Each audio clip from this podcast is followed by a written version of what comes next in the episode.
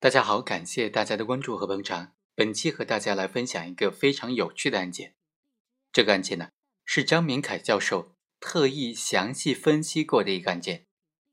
将假的毒品让别人来贩卖，然后呢，在别人贩卖假毒品的时候又报警了，那么这种行为该怎么定罪处罚呢？而那个贩卖假毒品的人是否构成犯罪、构成何罪呢？我们就来仔细分析一下。根据犯罪故意来认定行为的构成要件符合性，不仅会导致主观归罪，而且会造成其他方面的不合理性。这就比如说，甲欺骗乙，对乙说：“我这里有价值六百元的毒品，你卖了之后，我们每个人得三百块钱。”乙就同意了。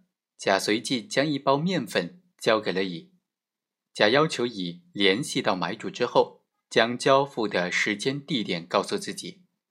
后来，甲将乙交付毒品的时间地点通知了警方，警方就迅速的将乙抓获归案了。乙最终是被判为贩卖毒品罪，但是对主导了全部事实的甲，司法机关却束手无策的。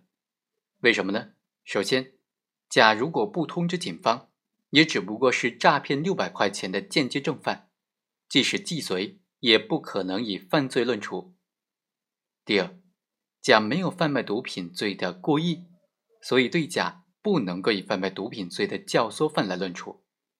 第三，甲的行为原本可以成立诬告陷害罪，但是由于司法机关错误的将乙认定为贩卖毒品罪，这就导致甲是没有办法成立诬告陷害罪的。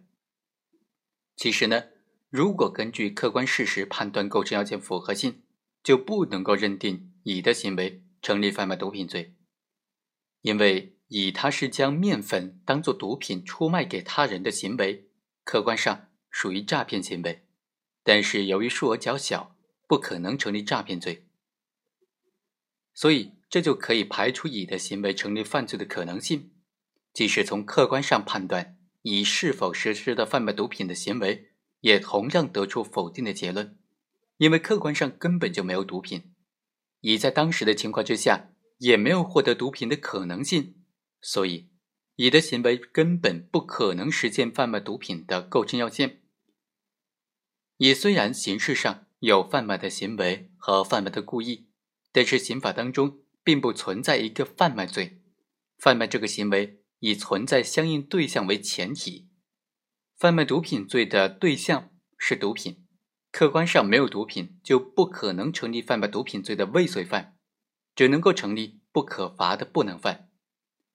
倘若认为乙的行为不成立犯罪，而甲向警方谎称乙贩卖毒品，那么就可以合理的认定甲的行为成立诬告陷害罪，这样才能够真正的做到罪行则相适应。